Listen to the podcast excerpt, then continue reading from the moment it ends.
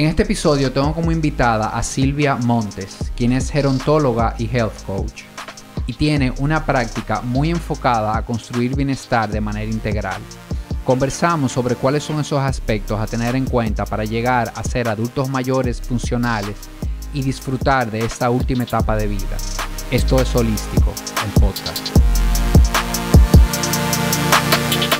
Bienvenida Silvia a Holístico, el podcast. Muchísimas gracias, un honor estar aquí compartiendo lo que más nos gusta, educar en temas de salud. Buenísimo, de verdad que yo tengo ya un tiempecito eh, con mucha curiosidad sobre lo que tú haces, con, muchas preguntas y quería tenerte por aquí y qué, qué bueno que fue hoy ya.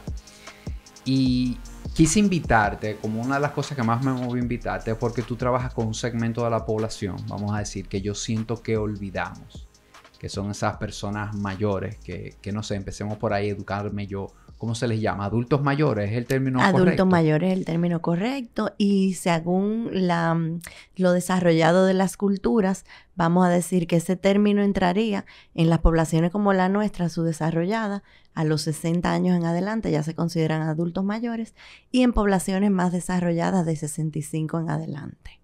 De acuerdo, o sea que de 60 años en adelante ya podemos considerar a una persona como adulto mayor. Correcto. Perfecto. Y algo que te quería preguntar en tu perfil y, todo lo que trabajas, sale gerontóloga, ¿verdad? Y, yo en lo personal he oído siempre el, término geriatra. Entonces, explícanos un poquito si es lo mismo, si se diferencian, cuál es la diferencia, la diferencia entre gerontología y geriatría. Mira, buenísima pregunta porque es una realidad que hasta colegas tienen esa misma confusión. La gerontología es la ciencia que estudia todos los procesos del envejecimiento y del envejeciente. Es decir, acompañamos en temas educativos, en temas de adaptación social, de cambios biológicos. La geriatría solo se, se enfoca en la parte física, en los cambios del cuerpo, de los órganos de los pacientes. Nosotros trabajamos un poquito más con la familia, con la parte de adaptación social, con los aspectos psicológicos que son importantísimos porque a medida vamos envejeciendo vienen los cambios y esos procesos de cambio pues hay que hacer ciertas eh, orientaciones y acomodaciones para llevar una vida con calidad y bienestar psicológico. Buenísimo, o sea que por lo que pude escuchar, la gerontología tiene un abordaje más integral de la persona. Correcto. O sea, en geriatría tú te vas a esa salud física, ¿verdad?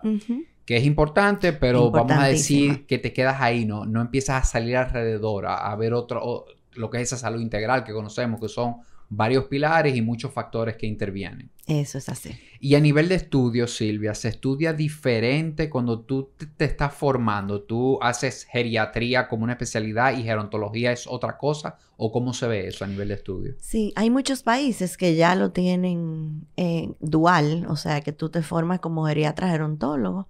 En Cuba, por ejemplo, mi socia es geriatra gerontóloga. Pero en muchos otros países tú haces primero medicina para hacer geriatría. Para la gerontología es tan multidisciplinar que hay médicos, hay psicólogos, eh, hay trabajadores sociales. Por ejemplo, yo me formé en España.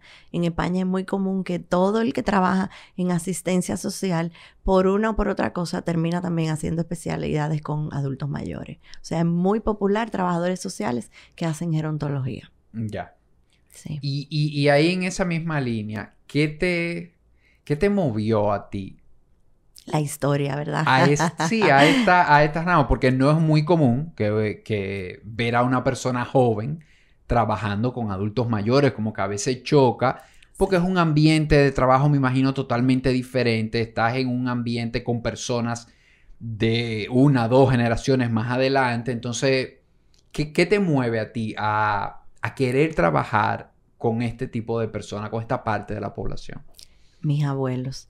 Desde chiquita yo tuve, bueno, para mí los mejores abuelos del mundo, me imagino que cada quien se siente así con los suyos, pero mi abuelo fue un hombre muy, muy especial con quien leíamos libros, o sea, yo aprendí mucho en sus piernas, yo digo que ese fue mi, mi primer colegio la pierna de mi abuelito, donde él me hacía los cuentos, las historias, eh, donde leíamos juntos libros, salíamos tempranito y caminábamos por Santiago, íbamos a comprar el pan eh, recién hecho, o sea que fue primero una relación es realmente eh, muy cercana y segundo, una persona muy especial. Y mi abuelita, que habla muchos idiomas, que fue una, una, mujer que dentro de su generación fue muy fuera de esa época, eh, estudió mucho, viajó mucho. Eh, yo me visualicé siempre como quería ser como una mujer independiente como ella. Y mi otra abuela fue la que me enseñó a cocinar, eh, a esos detallitos de poner una mesa bonita.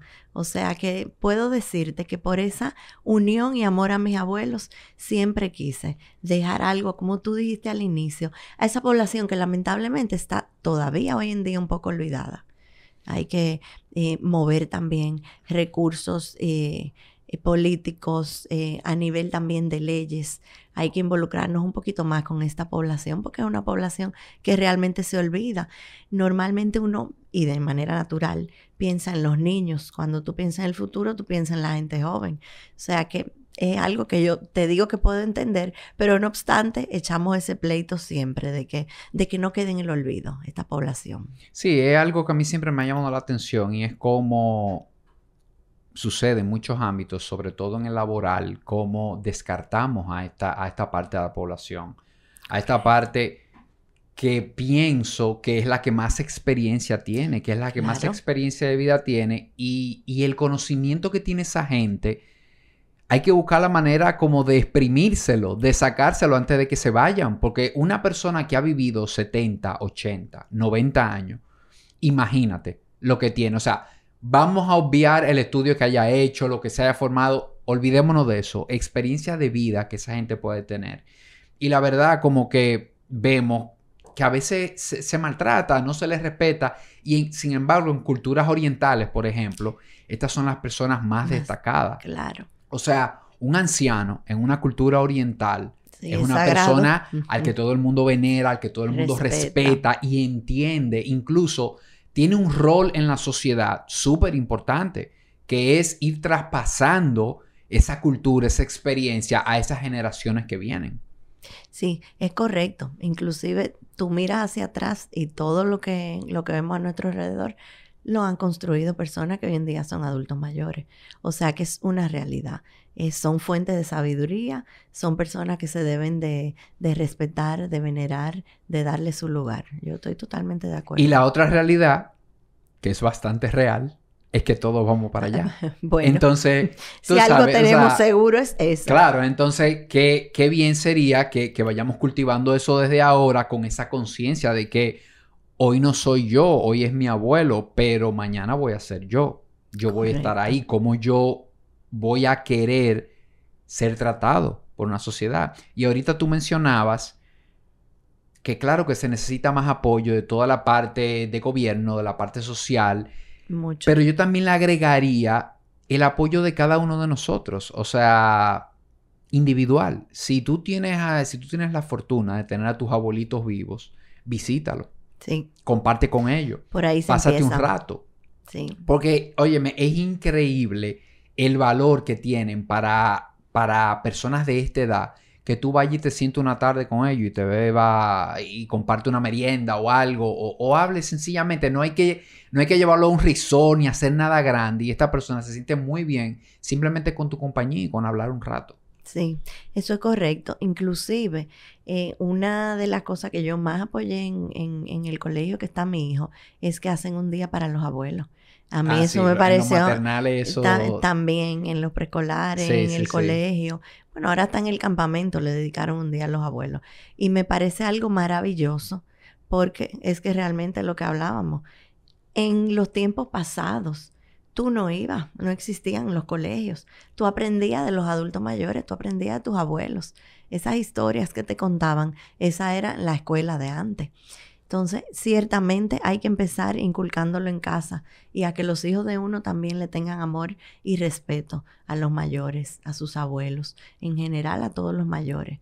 Ese es el primer eh, granito que hay que sembrar, es en casa. Claro, y, esa relación, Silvia, también eh, con los abuelos definitivamente es especial. Yo creo que no soy un experto, pero la gente que trabaja con el núcleo familiar, con lo que es tu núcleo familiar extendido, vamos a decir, siempre destacan la relación especial que se dan con los abuelos. Y si nos vamos a la historia que nos estabas contando al inicio, de, ese, de esa relación que tú tuviste con tus abuelos, es el caso de muchas personas. Hay muchísimas personas que te dicen, bueno, a mí me crió mi abuelo, o yo esto con mi abuelo, y, y la relación que se forma con un abuelo como que es diferente, a veces hasta con un tío, hasta con cualquier otro miembro de la familia. Esa relación con los abuelos es muy, muy estrecha y yo lo noto con mis hijas. O sea, que hablan con sus abuelas por teléfono todos los días y como que hay algo diferente. Sí, yo pienso que es un amor tan noble y tan puro el de los abuelos. Fíjate, tú imagínate cuando tus hijas te den a ti hijas, o sea, te den sus, hijas, sean que van a ser tus nietas y te hagan abuelo.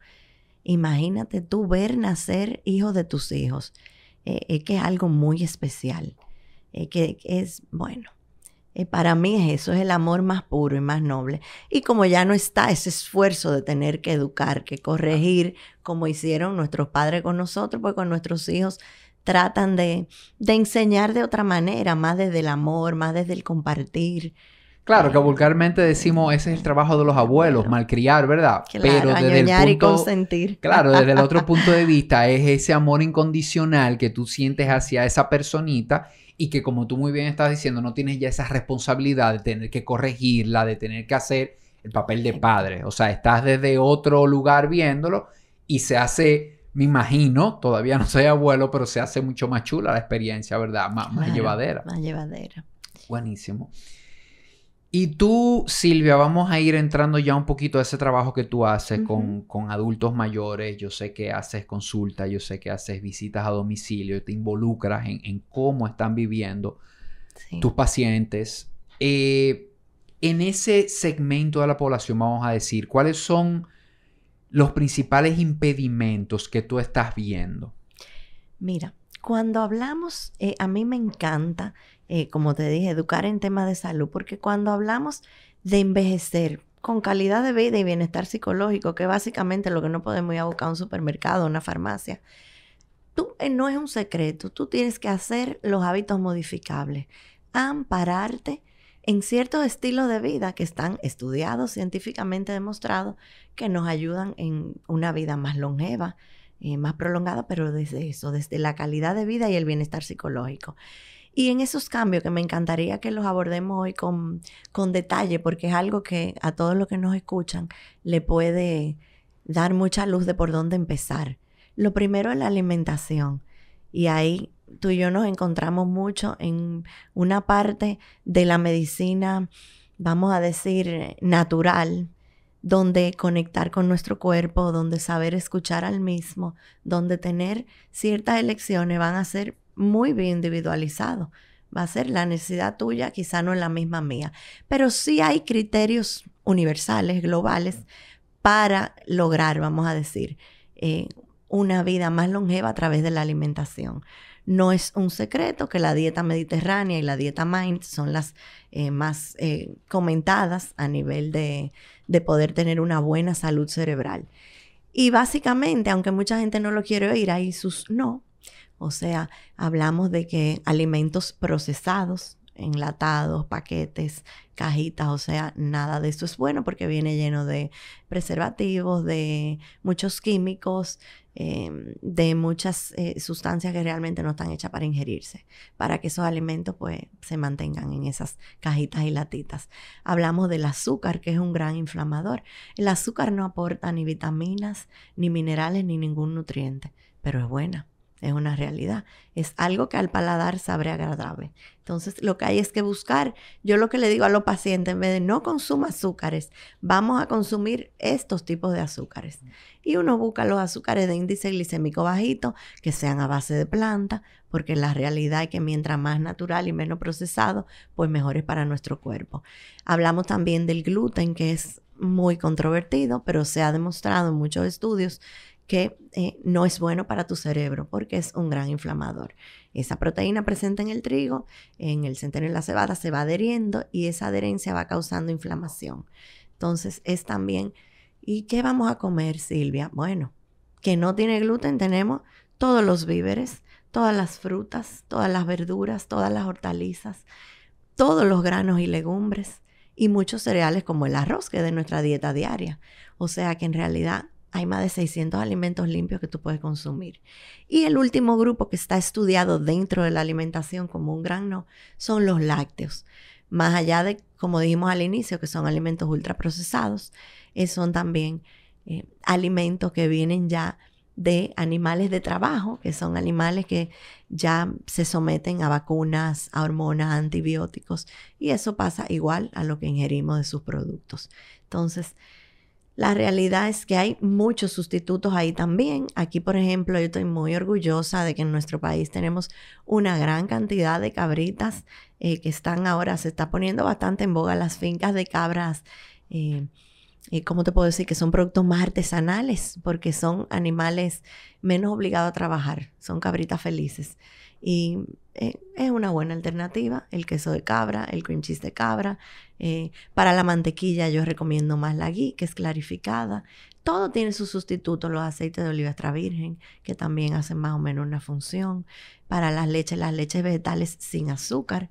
Hay marcas mejores que otras, por lo que decíamos de, de ver esas etiquetas, de aprender a leer y de saber que lo que hay dentro de ese pote de leche, de ese empaque es realmente un alimento real, no un químico.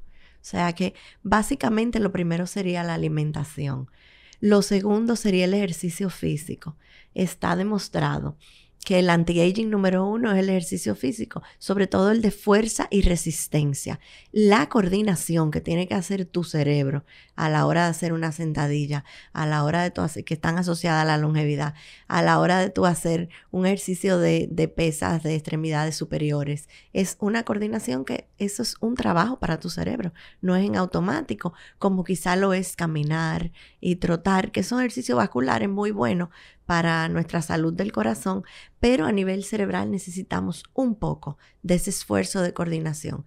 Y también para prevenir esa pérdida de la masa muscular que con el paso de los años y cada vez lo vemos en personas, en adultos jóvenes también, en personas de 30, de 40 años de edad que todavía somos unos muchachitos con una pérdida de esa masa muscular, con una sarcopenia, que es la enfermedad.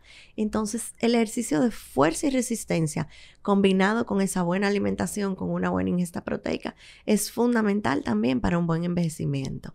Lo tercero yo te diría que es el sueño y tú ahí tienes unas rutinas maravillosas. Yo siempre te escucho y te leo y me encantan esas orientaciones porque muchas personas piensan que el sueño se gana. Ay, pero mira, fulano si duerme bien, qué envidia de la buena.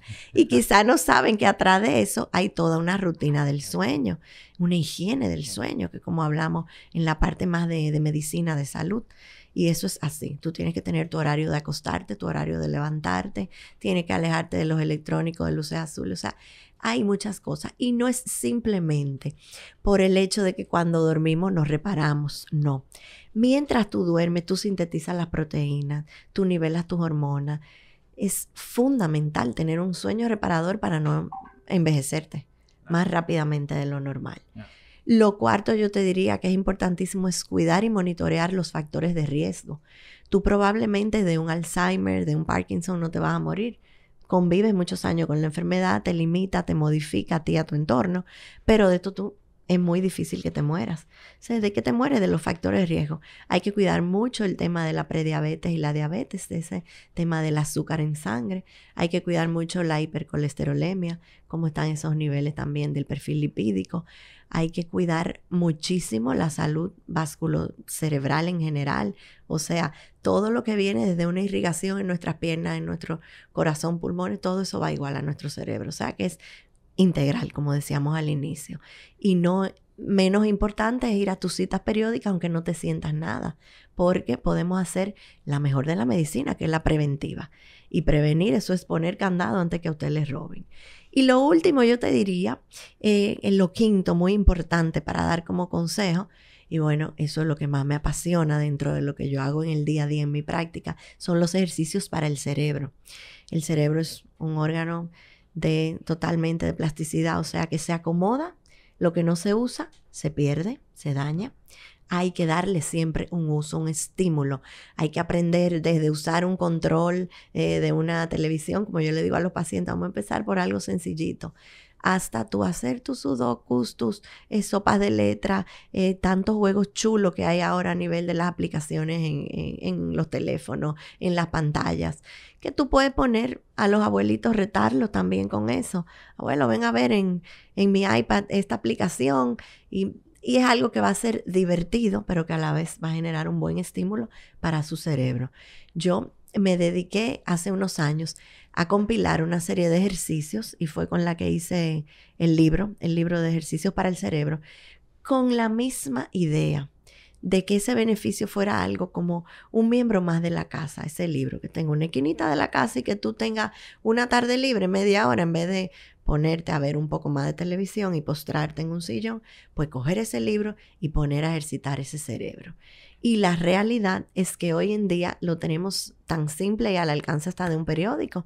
En los periódicos vienen crucigramas, pero también la lectura, sobre todo en voz alta, fomenta mucho esa parte de la circulación y de la regeneración celular. O sea que es importantísimo mantener siempre ese cerebro activo, ponerle retos. Buenísimo. Y, es increíble, Silvia, cómo cuando uno aborda temas de salud, siempre salen los mismos los mismos puntos, las mismas cosas. hábitos modificables. claro, y por qué no, no nos cuesta tanto entender que, que, prestar atención a lo que yo como, que, que, moverme, hacer algo de actividad física, que poner atención al sueño. Fíjate cómo hablamos en cualquier dimensión, aspecto de la salud o incluso en este momento que estamos hablando de un segmento de la población, cómo es tan importante esto y, aplica siempre lo mismo. Mm. Y, me gustó cuando hablaste de longevidad, porque se está hablando mucho de longevidad y, la gente oye longevidad y todo el mundo cree que, que lo que queremos es vivir 130 años, 120 años y eso está muy bien, pero es cómo un envejecimiento activo. si tú vas a llegar a los 90 años o a los 100 y te vas a pasar los últimos 20 yendo tres veces a la semana a una clínica porque tienes problemas, así tú no quieres tener longevidad. Eso es correcto. Así tú no quieres llegar a, a 100. tú sabes, tú quieres llegar a una edad con calidad de vida. Y si bien es cierto que, claro, que a los 90 no vamos a estar eh, como a los 40, no vamos a hacer quizás las mismas cosas, pero sí con cierta calidad, así que tú eh, puedas subir un piso de escalera, que tú puedas salir a caminar, que tú puedas, que muchas de las cosas que se hacen, tú puedas disfrutar de ellas todavía. Y volvemos a lo mismo, ¿cómo se logra esto? Con los pilares del bienestar. Y ahora yo te pregunto, una persona que llegó a esa edad ya y no no prestó atención a estas cosas en su vida, vamos a decirlo así. Fue una persona que, vivió, que, comió lo que, tú sabes, eh, no se enfocó en hacer ejercicio, quizá el ejercicio que hizo fue el ejercicio normal, de, caminar en algunos momentos. ¿Cómo tú, cómo empieza ese abordaje? Y te lo pregunto porque la gente se abruma. Sí. Una gente, sobre todo me imagino de esa edad que ya tiene su vida, tú sabes que cuando tú tienes 60 años, yo digo, la gente dice que las personas mayores son muy jodonas, son muy... Y yo digo, no, lo que pasa es que cuando tú tienes esa edad, tú estás demasiado claro lo que a ti te gusta, lo que tú disfrutas y lo que no. Y, la gente a esa edad ya no negocia su cosa, o sea, y, no es verdad que porque no, te lo dice. Sí, sí, sin poses. Exacto, de ahí es que viene esa, que uno lo percibe como quizá que es agresivo, que es gruñón, pero no es eso.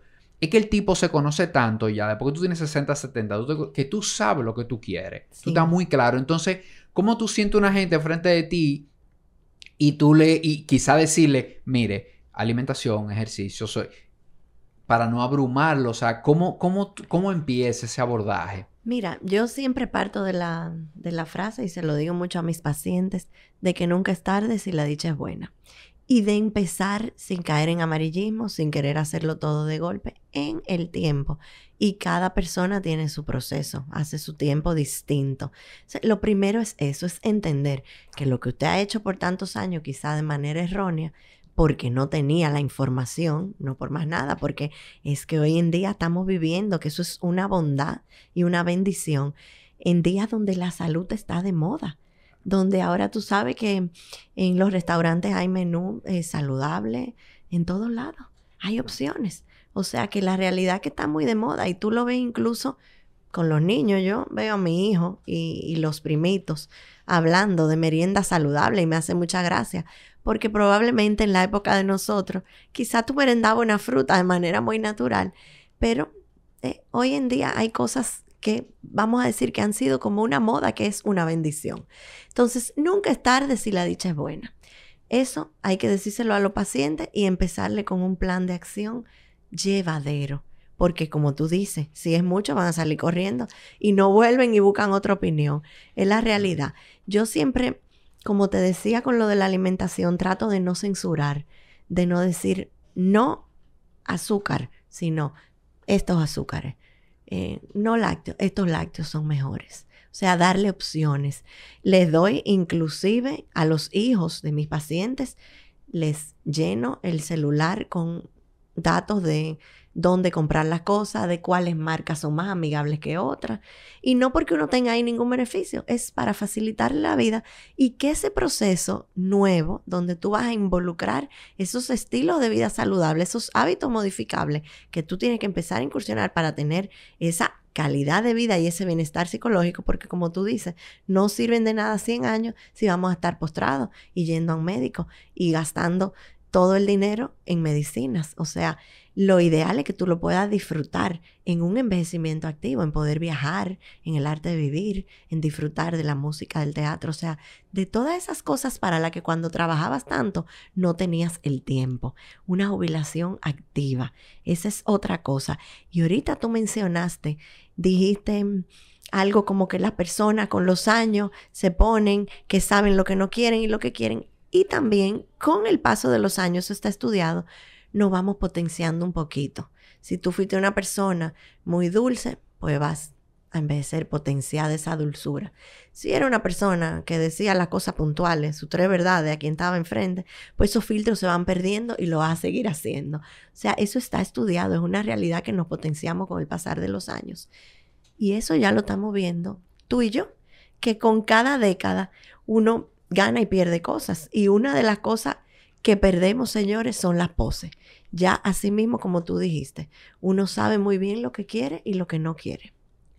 Es una realidad. Buenísimo. E, ese dato me encantó, que, a medida que vamos envejeciendo se multiplica eso de lo que ya somos. O sea, que váyase conociendo y sepa que cuando usted se vaya haciendo viejito, usted va a ser un poco más de eso. Y, está muy bien, es como que se afianza la personalidad de alguna manera. Se afianza totalmente. Se, afianza muchísimo. Y ¿Qué tan importante, Silvia, es que el círculo que se encuentra alrededor de un, de un adulto mayor esté totalmente informado, tenga... Porque a esta persona, por lo general, alguien la cuida. Hay algunos que tienen la dicha de que llegan a, a, una edad viviendo aún solos, que no tienen nadie. Qué bueno, un aplauso a eso. Pero muchos de ellos sí tienen cuidadores, ya sea que vivan con los hijos, ya sea que vivan con enfermeras o con algún personal de cuidado. ¿Qué tan importante es que estas personas también estén informados? O sea, no es solamente que la persona maneje la información, pero quien lo ayuda, quien quizá prepara las comidas, quien hace todo ese tipo de cosas, tenga toda esta información. Sí, yo a eso le llamo la red de apoyo inmediata. Esa red, vamos a decir que es como ese boleto dorado a una paz y una tranquilidad el día de mañana. Cuando, yo pregunto también mucho a mis pacientes, cuando usted piensa en el mañana, ¿qué palabra lo describe? Nostalgia, preocupación, tranquilidad. Y debemos de tratar de que lo que acompaña ese futuro, que es inexorable, inevitable, que como dijimos al inicio, vamos todos a envejecer, empezamos a envejecer el día en que nacemos. No envejecemos ni a los 20, ni a los 30, ni a los 40, ni a los 50. Empezamos a envejecer en el momento en que nacemos. Y es lo que tenemos 100% seguro. Entonces, esa red de apoyo inmediata hay que también educarla. Hay que ponerlos a estudiar, como yo le digo a los pacientes. Cuando un padre, una madre viene con un diagnóstico de una patología, lo primero que usted como hijo debe de hacer es entender a la patología primero para luego poder entender a su familiar, porque muchas patologías modifican a los pacientes. Y hay esposas que te dicen, ese no fue el hombre con el que yo me casé. Y yo le digo, no se lo tome personal, eso no es él, es la enfermedad, es la patología Lo mismo pasa con los hijos. Entonces, yo he preparado una serie de guías que la mando de manera informativa para facilitarle también esa vida a estos familiares y que entiendan de esas enfermedades y que puedan hacer un poco de empatía con lo que está pasando eh, este padre, madre, eh, cónyuge, tú sabes, este familiar cercano. Y por eso lo de red de apoyo. Porque al final del día, por más acceso que tú tengas a, bienestar, a salud, tú necesitas de socializar. Somos gente meramente sociable. Y de quien primero viene ese apoyo es de la familia, es de la red más cercana. O sea, y el cuidador, el cuidador, yo lo tengo en un lugar muy especial, porque ese trabajo que hacen enfermeras, auxiliares, eh, cuidadores, trabajadores, eso es eso no tiene precio. La tranquilidad de así como uno deja a sus hijos chiquitos con la nana, de tú tener una persona que cuide de tu padre, de tu madre, el tiempo que tú estás dedicándole a trabajo, porque es que uno tiene muchos frentes. Eso, eso no tiene precio. Entonces son personas que también necesitan cuidarse mucho porque el cuidar a otra persona puede generar una sobrecarga emocional y está descrita como el burnout, el síndrome de sobrecarga del cuidador, tiene varios nombres, pero es, es eso, es que a veces mucho llevar tus frentes, tu vida, más la de esa persona que tú cuidas, y nos afecta, porque como comparten la mayor parte del tiempo, o sea, el tiempo que quizás uno no tiene para invertir en sus padres, en sus abuelos, lo dedica este cuidador y es la persona que ya lo conoce, que sufre y que disfruta con ellos, o sea, porque está las 24 horas del día, posiblemente de, de cinco días de la semana, o sea, que hay que cuidar mucho al que cuida. Es muy bonita la frase, cuidar al que cuida, pero es una realidad y hay que saber tener una forma de tú desbloquear toda esa sobrecarga una actividad de ejercicio físico, yoga, yoga, relación, meditación, salir al aire libre, caminar, lo que sea que te provoque un buen estímulo, una actividad para ti como persona que tú disfrutes, que sea algo de ocio, de, diversión. Claro, y si, y si no eres tú el cuidador, yo pensando un poco en lo que tú estás diciendo, involucrar mi ser intencional con que la persona que está cuidando a mi ser querido tenga esa vía de escape, de que yo cuide los turnos de trabajo, de que yo cuide que no pueden ser siete por todos los días, tantas horas, tú sabes. Yo, yo creo que esa es una de las de los oficios, Silvia, que definitivamente tiene, hay muchísimo de vocación. Ay, ay, ay, yo creo que eso por el dinero del mundo, o sea, eh, tiene que haber algo. Sí tiene que estar la vocación. porque es que de verdad que cuidar sobre todo una persona mayor y ni hablemos si esta persona tiene alguna condición de salud, esta como Alzheimer y eso, que ya tú sabes, se sale un poco de sí. De verdad que hay que tener mucha vocación y mucho, mucha vocación para hacer esto. Y eso que tú dices para mí está súper fundamental de, de asegurarnos que si eres tú que estás cuidando, tengas esa vía de escape, tengas ese desconecte, tengas esos momentos. Y si no eres tú, te ocupes de que esa persona que está cuidando los tenga. Porque es que se va a rebosar el vaso en algún momento. Es correcto. Tú sabes, o sea, va a llegar un momento en que va a explotar de alguna manera. Y tenemos que ser, yo, yo, hablando ya un poco más general, siento que una de las cosas que con los años hemos ido perdiendo la empatía con el prójimo.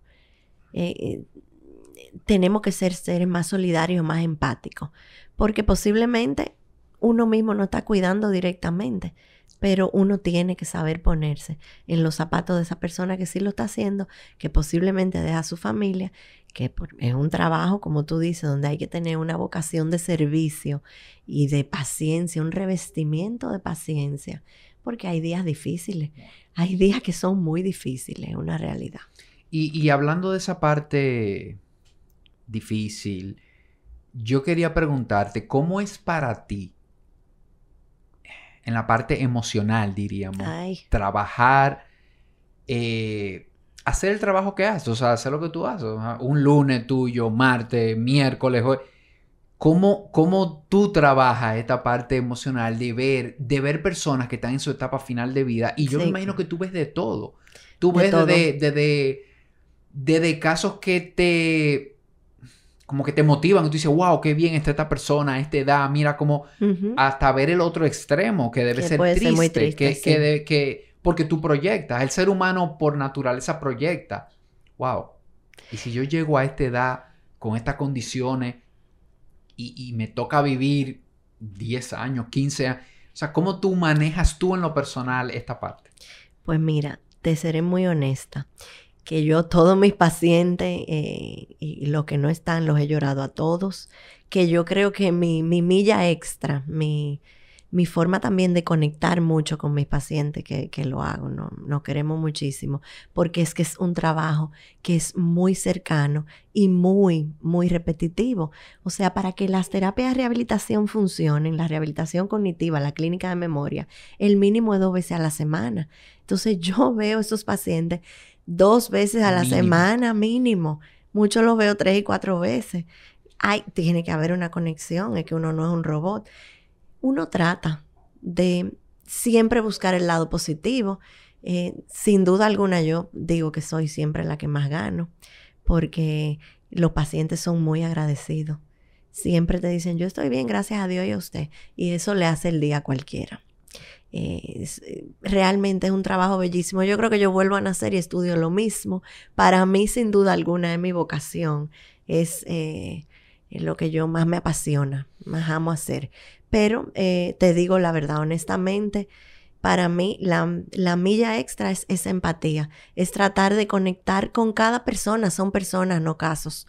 Entonces, conocer eh, sus hijos cuando voy a la casa, conocer sus mascotas, ver sus fotos, eh, tomarnos un café, o sea, compartir de esa parte social.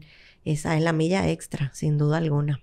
Claro, es como que es de esos oficios que te gustaría más, en algún sentido, no involucrarte, pero, si no te involucras, no vas a poder hacer el trabajo que quieres hacer. Entonces terminas involucrándote y bueno, eh, viene todo. Viene, viene, la masa y viene el hueso, como decimos, ¿verdad? Así mismo es.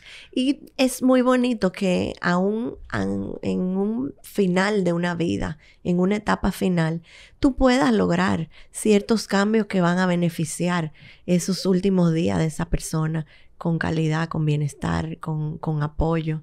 Eh, claro, y en ese sentido me, me, gustó el enfoque tuyo eh, de ahorita que comentaste, que la, verdad yo creo que nunca es tarde. Siempre, o sea, siempre podemos mejorar, siempre podemos... Eh, definitivamente que empezar temprano con todos estos hábitos te va a pagar el, el vamos a decir que, que, el rendimiento de esa inversión va a ser muy positivo mientras más temprano comience pero tampoco hay que desmotivarse, tampoco hay que decir, ay, ya yo tengo 70, eh, ya. Eh, no, yo creo que siempre hay algo que se puede hacer. Pero sí, con esta conversación yo quisiera también que las personas jóvenes que nos están escuchando se animen. Porque yo creo que una de las ventajas que tiene tu trabajo y eso a lo que tú te dedicas es que tú estás viendo lo que va a pasar más adelante. Y como dije ahorita, todos vamos para allá. Todos. Y qué bueno tener información de primera mano de, de cuáles son las cosas que nos esperan. Porque estamos hablando quizás de, de situaciones de, de, salud y eso, pero hay todo un... Hay muchas cosas que cambian, yo me imagino, cuando uno llega a esa edad, o sea, la forma de ver el mundo, las cosas a tu alrededor, eh, todo cambia y tú estás teniendo de alguna manera un saborcito de eso y, y, de alguna manera también te vas a ir preparando ya para, para cuando toque. Déjame contarte que en el 2017 yo hice una subespecialidad en adultos jóvenes porque yo veía muchísima gente joven en mi consulta. No es un secreto que hay muchas de las enfermedades neurodegenerativas progresivas o de daño cerebral en nuestro cerebro pueden ser precoces, pueden llegar en la cuarta y quinta década. Es una pena, pero se da, se ve y creo que son los casos más tristes que me han tocado trabajar porque sí, si ya tuve un abuelito con un diagnóstico, ha vivido una vida, ha dejado un legado, pero tú ver una persona joven con hijos chiquitos o recién casado o empezando una empresa con este diagnóstico que te cambia la vida y, y a ti y a tu entorno, es realmente muy triste de trabajar. Eso pienso que es la población más difícil. ¿Y qué podemos motivar a la gente joven que nos está oyendo? Pues lo primero decirle que empezamos a envejecer cuando nacemos, que en la segunda década, 20 añitos que no son nada, envejece la mente. Y en la cuarta década, que todavía, como dijimos ahorita, somos unos muchachitos, envejece el cerebro, el órgano. O sea, hay cambios que no podemos evitar de ninguna manera, que son inevitables e inexorables, pero que sí con esos hábitos modificables, modificando nuestros estilos de vida y una buena rutina, pues claro, podemos llegar, vamos a decir, eh, muchísimo mejor. O sea, lo que siempre vamos a promover y a vender, lo he dicho 20 veces, es calidad de vida y bienestar psicológico y un envejecimiento activo. En el 2017, que fue la idea que te empecé a decir, hice ese estudio en adultos jóvenes.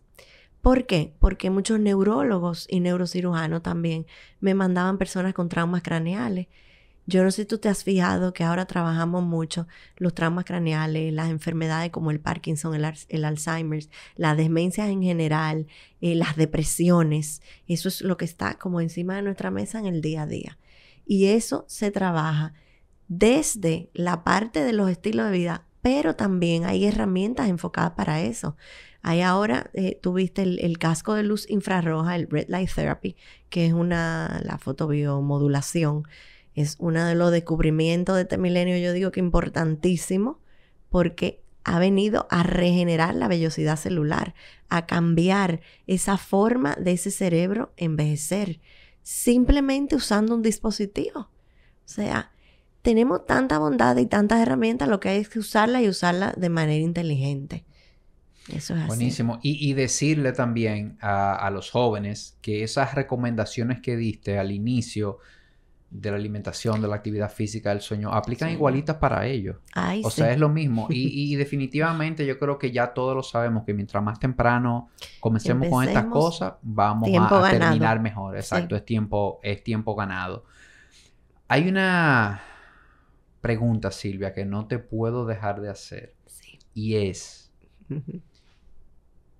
¿qué tú opinas del tema este de los no sé cuál es el término correcto aquí, corrígeme tú, hogares de ancianos, lo que en Estados Unidos son los home, es cuando tú tienes un, adulto mayor en tu familia que decides colocarlo en un lugar, en una residencia, vamos a decir, para que lo cuiden y esto. Te lo pregunto, porque hay culturas, eh, la cultura gringa de Estados Unidos, es como muy común ver que esta persona pasan 60, 65 años. Y, es como un tema que hasta ellos mismos lo piden. O sea, ponme en esto, voy a tal sitio. La cultura latinoamericana es diferente. Aquí a veces he hablado con mucha gente que ve esto como algo malo que le estoy haciendo. Hasta cómo tú lo vas a, desahuciar, a desamparar, a ponerlo en un, en un lugar de eso. Tú lo que tienes que hacer es llevártelo a tu casa. Tú ¿Cuál es tu opinión, qué has visto en cuanto a esto y, cómo lo ves tú. Mira, yo, tú sabes que estoy viniendo de estas colaboraciones en España, que veo centros de día y centros geriátricos públicos y privados que funcionan muy, muy bien. O sea, en realidad es un tema cultural, como tú dijiste, pero eso es yo vengo, como dicen, con la cabeza grande, de tantas ideas, de tantas cosas. Aquí todavía estamos en esa área un poco en pañales. Hay mucho por trabajar y por hacer. Eh, pero realmente eso sería un beneficio para muchas personas. Un beneficio para muchas personas. Porque tú tener en tu casa turno de dos y de tres enfermeras, tú tener hijos que trabajan, que viven, tú sabes, pendientes de su casa y de la de los padres Sí, aquí es un tema cultural y yo estoy seguro que el deber cumplido a nadie le va a pesar, pero sería muy bueno tener la opción de algo que sí funcione y que sea eso, una opción. Yo siento que todavía tenemos mucho por trabajar aquí, tanto a nivel de la cultura y de cambiar ese chip y ese cassette de que eso es un abandono. Si al final del día ellos están cuidados y monitoreados 24 horas, o sea, es, es una bendición en lo que es, pero sí es un tema cultural.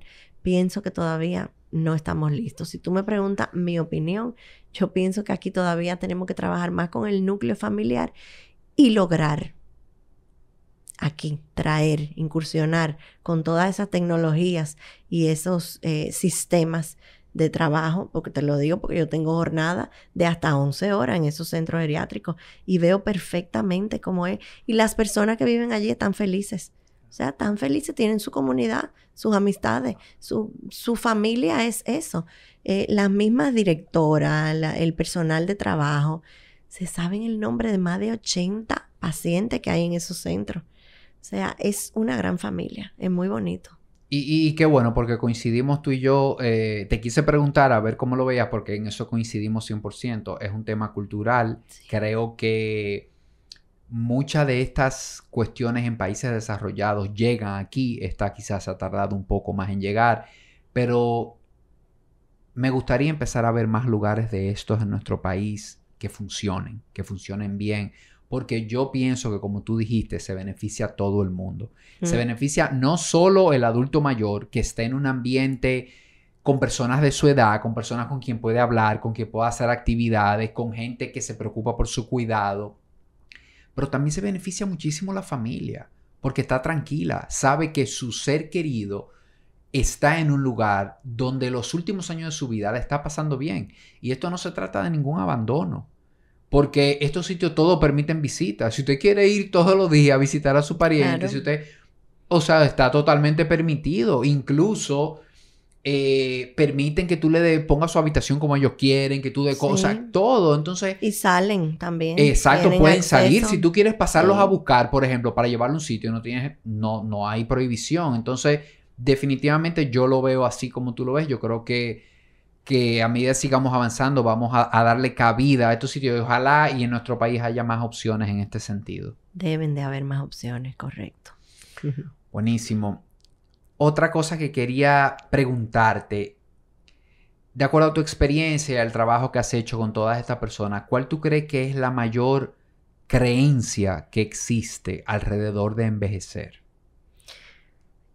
Primero, que la vejez es negativa tenemos ese viejismo, eh, ese mito, y no es así. O sea, yo te puedo decir, yo tengo, como veo de todo, pacientes que pueden tener ya un deterioro importante en la sexta década, que es una edad joven, pero tengo centenarios activos que si yo te cuento que tienen su peña de bridge, que tienen sus amigas con las que van al teatro, con las que se van de fin de semana, que van a cruceros, o sea, un envejecimiento sumamente activo después de tener 100 años. Eso es una bendición donde quiera que tú lo veas y como quiera que tú lo quieras ver. O sea, es tú haber trabajado para eso. Es, es una realidad. El viejismo número uno que tenemos que desmontar es que la vejez es negativa, es gris, es mala. No. La causa número uno de enfermedades y de causas siempre va a ser el envejecimiento. Y por eso se está asociado a ese viejismo. Es por esa parte científica, vamos a decirlo. Pero no necesariamente usted tiene que envejecer enfermo. O sea, ya dijimos todo lo que tenemos que ir haciendo para eh, revertir eso, vamos a decir, para cancelarlo y para tener esa parte con bienestar, con calidad de vida y activamente. Eso es lo primero.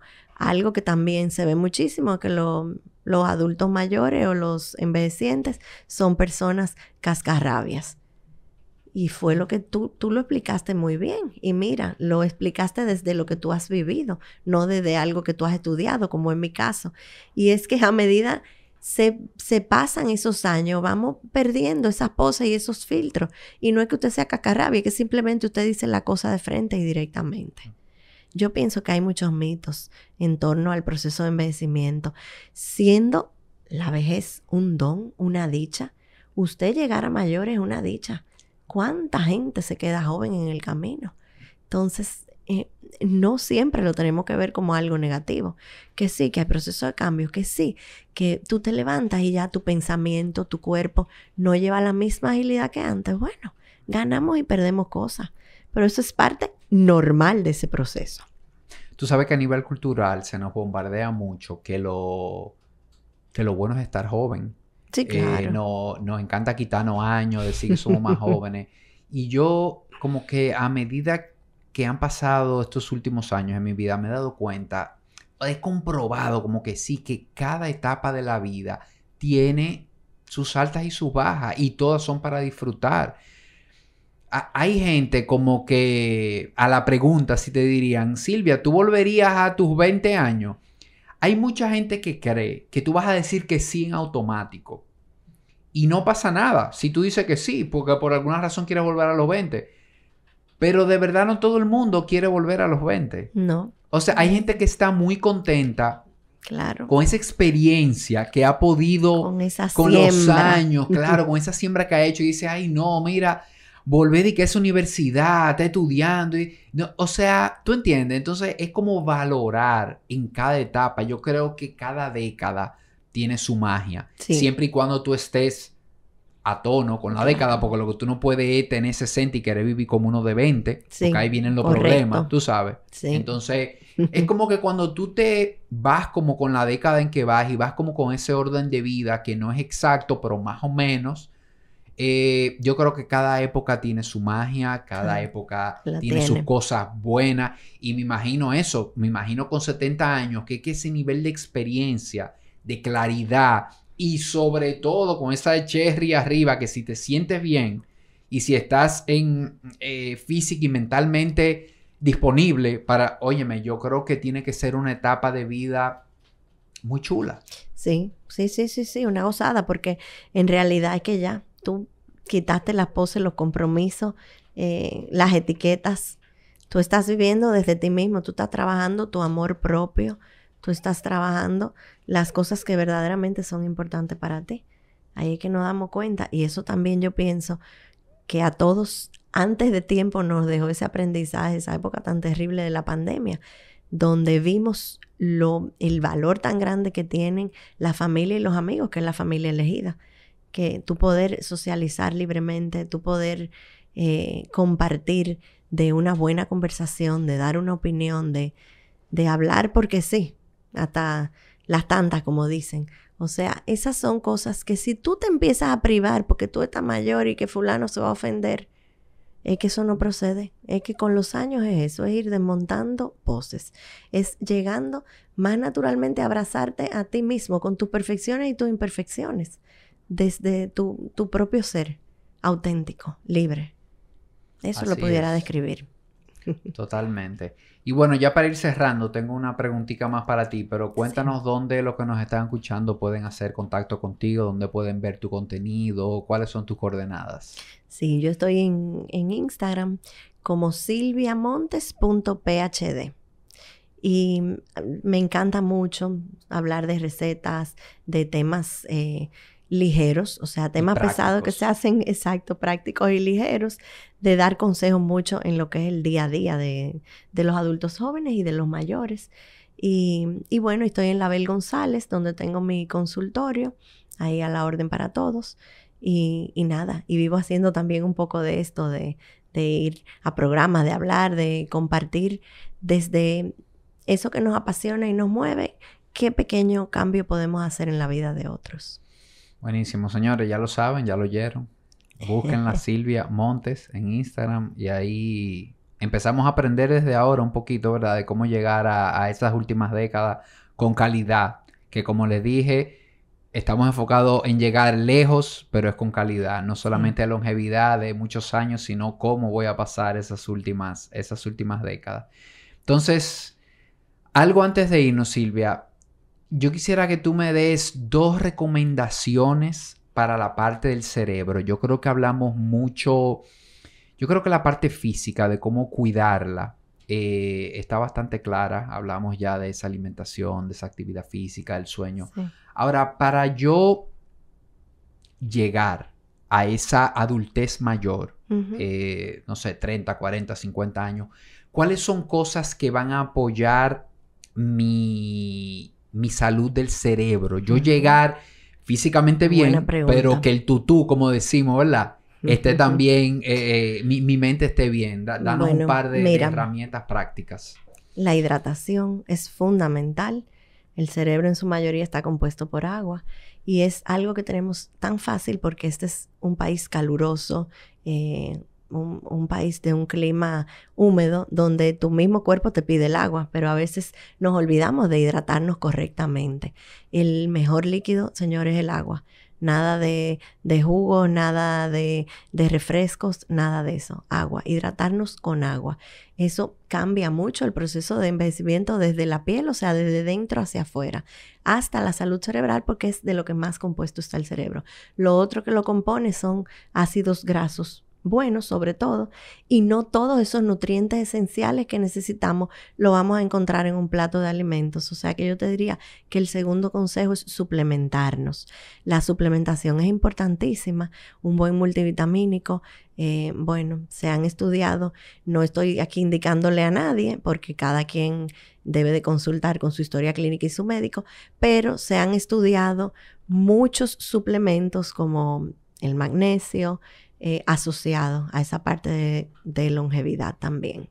Pienso que los nutrientes esenciales, los antioxidantes que necesitamos, no lo vamos a conseguir todo en un plato de comida, por lo cual es inexorable suplementarnos. Buenísimo. Y a nivel, por ejemplo, de esa grasa que dijiste de, para el cerebro, eh, omega 3, por ejemplo, es una buena opción 3, como suplemento. Sí. Y, y en los alimentos, pues tú sabes que tenemos los aguacates, los pescados azules, los frutos secos.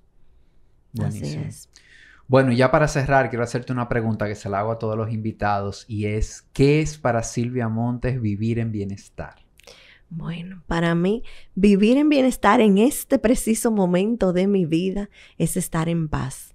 Yo pienso que nada como una mente en paz, como tú poder dejar a un lado todas las preocupaciones, las poses, eh, y vivir desde ti, desde dentro, siendo auténtico.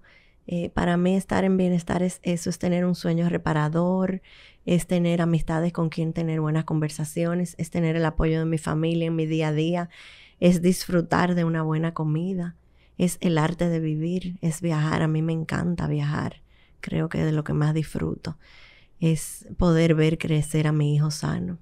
Es un conjunto de todo eso, pero sobre todo donde abunde la paz donde estemos tranquilos. Gracias de verdad por haber venido. Eh, disfruté muchísimo esta conversación, aprendí muchísimo. Espero que quienes nos están escuchando también saquen un par de, informaciones de aquí, que sé que compartiste muchas cosas de, de muchísima utilidad. Así que gracias de verdad y espero volverte a tener por aquí un día de estos. Así es, que se repita. Muchas gracias a ti.